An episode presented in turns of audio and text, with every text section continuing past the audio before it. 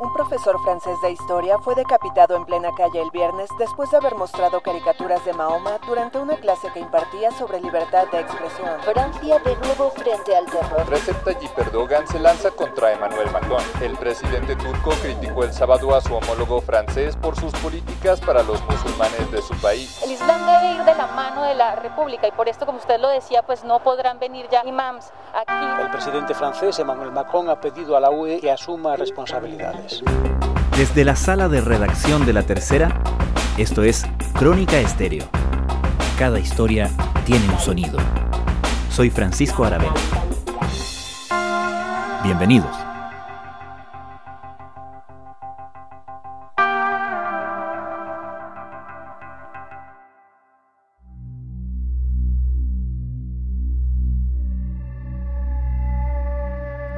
Es un problema recurrente en Europa y particularmente traumático en Francia por lo reciente de los crímenes. El terrorismo islámico vuelve a golpear a ese país en medio de la compleja discusión sobre libertad de culto, libertad de expresión y la seguridad de los ciudadanos. Ayer, al menos tres personas murieron en la Basílica de Notre Dame, en Niza, cuando un agresor presuntamente yihadista las atacó con un cuchillo. Poco después, un guardia en el consulado francés de Yeda, en Arabia Saudita, fue apuñalado. El país está en alerta y de duelo después del horroroso crimen del profesor Samuel Paty, decapitado en una escuela cerca de París por un terrorista checheno islámico, después de que el docente mostrara a sus alumnos una caricatura del profeta Mahoma. Eso fue a su vez un crudo recordatorio del atentado contra la revista Charlie Hebdo en 2015 y de la masacre del Teatro Bataclan del mismo año. A las 9 y 20 de la noche, al norte de París, la euforia concentrada en el Estadio Nacional de Francia por el amistoso entre la selección local y Alemania se transformó en gritos de desesperación. Minutos después, el terrorismo disparó su ira contra un centro nocturno. Hombres armados se bajaron de un automóvil y desenfundaron sus armas en un bar y un restaurante llamado Le Petit. El drama tomó fuerza hacia el este de la capital, en el Teatro Bataclan. La ola de violencia islámica ha sido un costoso precio para la decisión del presidente Emmanuel Macron, que a principios de mes anunció una ley que aumentaría el control sobre las mezquitas y perseguiría el adoctrinamiento ideológico en los barrios. Esa medida también lo volvió a enfrentar con un adversario conocido, el presidente turco Recep Tayyip Erdogan, quien no perdió oportunidad para atacarlo llamando al boicot de todos los productos franceses en Medio Oriente y motivando la retirada del embajador galo de Ankara. Es un enfrentamiento que, en opinión de varios analistas, conviene a ambos líderes, y uno que tiene una historia relacionada con otros intereses. Pero Macron lo sorprende en un momento más que delicado. Ahora no solo tiene a su país en alerta por el terrorismo islámico, sino que además enfrenta un alza en los casos de coronavirus que ha llevado al gobierno a decretar un confinamiento nacional a partir de hoy viernes. En este capítulo de Crónica Estéreo nos enfocaremos en qué hay detrás del enfrentamiento del presidente francés con el líder turco. Nuestro invitado de hoy plantea que todo parte del conflicto en Medio Oriente. Y esta voluntad que tiene Erdogan de convertirse en el nuevo sultán y eh, de eso se trata. Finalmente la, trama de fondo es esta, es que Erdogan eh, está en, la pelea con Arabia Saudita para tratar de recuperar el liderazgo del mundo musulmán suní. Florent Sardou es analista internacional y cientista político radicado en Chile.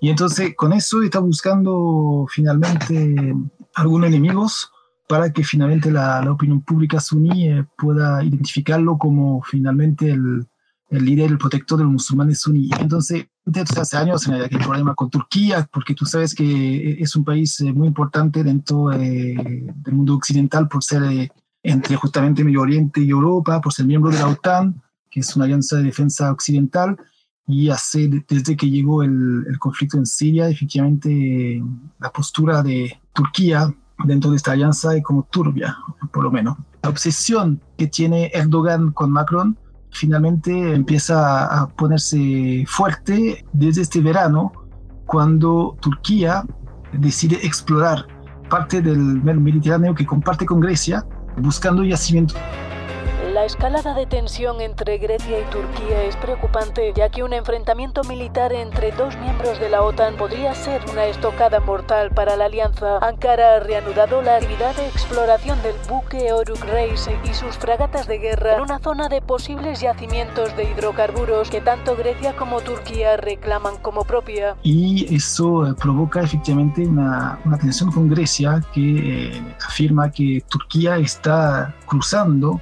la frontera griega en el Mediterráneo. Entonces, eh, frente a esa tensión, a este conflicto diplomático, bueno, más, más allá efectivamente hay un, conflicto histórico entre Grecia y Turquía respecto a la frontera, Macron afirma públicamente que Francia va a llevar, va a mandar eh, buque de guerra en la zona para eh, apoyar y defender Grecia en caso de necesidad.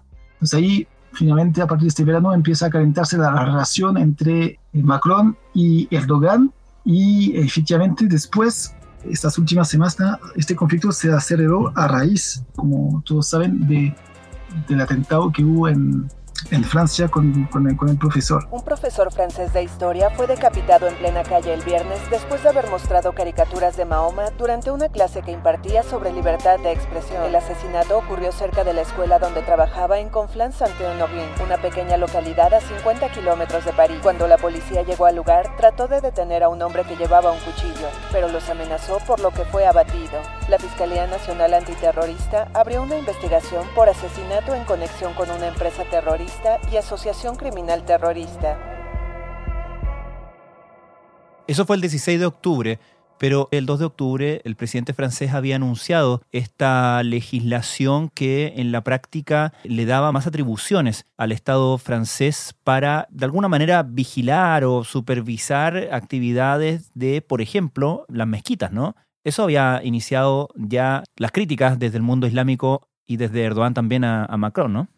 Sí, exactamente. Y efectivamente ahí es un tema muy importante porque uno del poder finalmente, de la influencia que ejerce Erdogan en, en Europa, se hace vía los imanes, no sé si se dice así, sí, que Turquía manda, envía a distintos países de Europa y hay acuerdo ¿eh? entre, algo que parece curioso para muchos, pero hay acuerdo que existen, en particular entre Francia y Turquía, que permite que Turquía mande algunos imanes en Francia para dirigir alguna mezquita y poder finalmente de alguna manera dar a la población musulmana de Francia algunos niveles espirituales. Si hay que vigilar el discurso de un imán, sí, insisto, sí. Pero bueno, para eso está la policía o para eso están los servicios de información que me imagino que tendrán sus canales.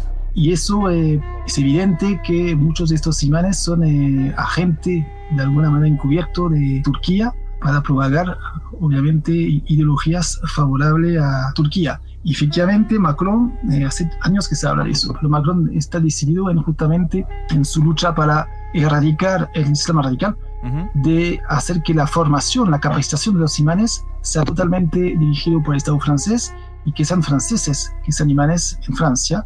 Y entonces eso pondría en, en problema a muchos países, en particular Turquía, que ellos ya envían imanes de su nacionalidad en Francia. Te hablo de Turquía, te hablo también de Argelia. Entonces ahí está, porque estos imanes mandado por potencias extranjeras, obviamente agentes importantes de influencia a favor del, del país de origen. Y Macron claramente dijo que quiere terminar con esto. Mm. Macron lo hizo desde Le Muro, que es un suburbio a 35 kilómetros de París y que es ejemplo de los problemas que se viven en este tipo de lugares. Él durante una hora pues eh, dijo que esta estrategia pues no busca crear amalgamas, pero hay que hablar sin tapujos del Islam radical en el país, una estrategia que él dividió en cinco y si tú me hablas de otro tema de tensión que puede justificar la pelea entre ambos líderes y lo que está pasando también en Armenia, claro. ¿eh? en la guerra que existe eh, en esta zona con Azerbaiyán, ahí también eh, Turquía está presente, defiende a Azerbaiyán y Armenia históricamente es un país también que es muy, muy cercano a Francia. Eso es importante también saberlo. Hay una comunidad de Armenia muy importante en Francia históricamente. Las dos exrepúblicas soviéticas se encontraban el domingo al borde de la guerra tras el estallido de violentos combates entre fuerzas azeríes y separatistas de la región de Nagorno-Karabaj, apoyados por Armenia. Ambos países declararon la ley marcial en sus territorios y Azerbaiyán decretó el toque de queda en Bakú y otras ciudades. Nagorno-Karabaj es una región separatista de Azerbaiyán de mayoría armenia que cuenta con el apoyo de Ereván. A principios de los años 90 fue escenario de un conflicto que dejó 30.000 muertos. Desde entonces las autoridades azeríes quieren retomar su control aunque sea a la fuerza. Las negociaciones de paz están en un punto muerto desde hace años. ¿Cuál es en tu opinión, el plan del el presidente francés en términos de la proyección de su liderazgo? Porque me hablabas de la intención del líder turco, pero por otro lado, Emmanuel Macron está en busca de consolidar un liderazgo más allá de la frontera francesa. Sí, sí, yo creo que es eh, también efectivamente la acción, por ejemplo, de, de Francia en, en, el conflicto entre Grecia y Turquía también fue una, una manera de reafirmar un objetivo muy fuerte de, de Macron desde que llegó a la presidencia, es decir, convertir la Unión Europea no solamente en potencia económica, lo que es ya, pero sino que en, en potencia geopolítica. Entonces, eh, Macron, por el peso que tiene Francia, eh, históricamente el gran ejército, la fuerza armadas más importante, más potente de la Unión Europea es Francia con el arma nuclear. Ahora se fue Gran Bretaña, queda Alemania, pero que está detrás. Entonces, históricamente Francia siempre tuvo el, la voluntad de tratar de convertir el proyecto europeo, no solamente en proyecto de mejoramiento de la vida económica, ya las medidas a favor de la libre economía, todo eso, pero sino que convertir ahora la Unión Europea en, en actor geopolítico de peso. Macron pide a la UE que intervenga frente a Turquía. Aumentan las presiones para que la Unión Europea adopte una postura más firme contra Ankara en la disputa marítima con Chipre y Grecia. Es el tema. Entonces, eh, la Unión Europea tiene esta característica de estar rodeado por, eh, con fronteras con otras potencias como Rusia y también con Turquía, una potencia regional importante, que eh, lo vemos a lo largo de estos años. ¿eh? Rusia ni hablar, pero Turquía se pone cada vez más agresivas tienen cada vez más pretensión de eh, recuperar una influencia eh, maya de sus fronteras.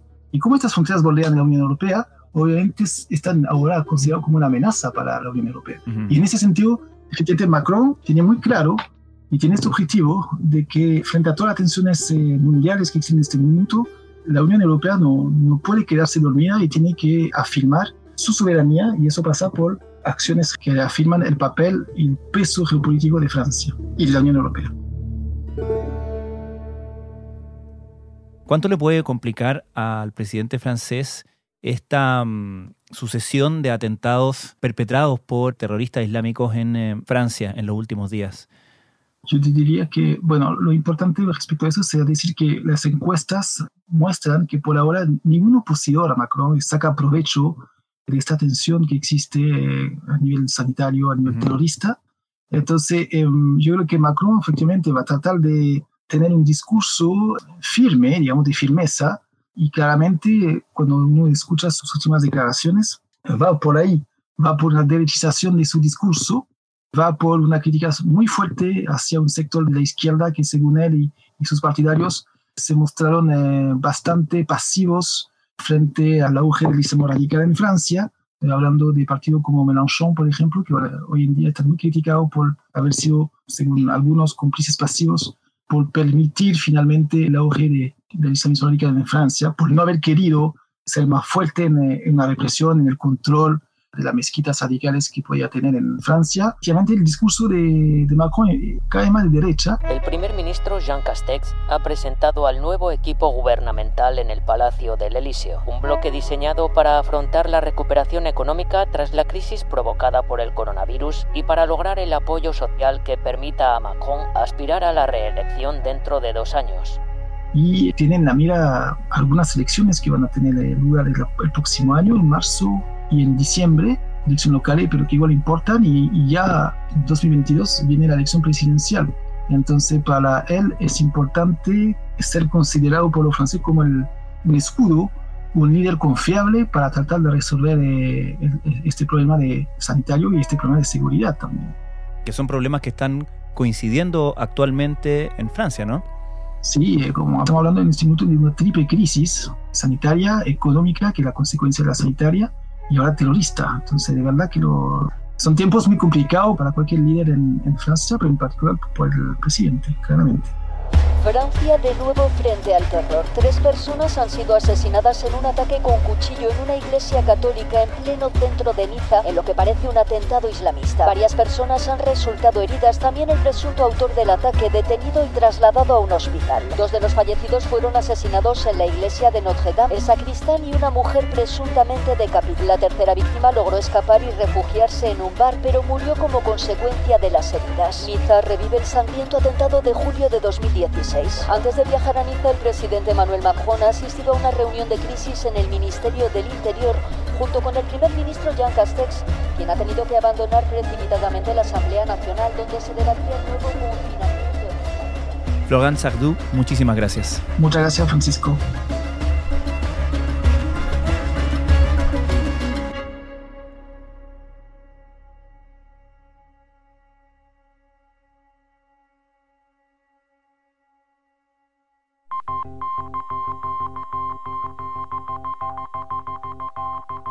Crónica Estéreo es un podcast de La Tercera. La producción es de Rodrigo Álvarez y Melisa Morales. Y la edición de quien les habla, Francisco Aravena.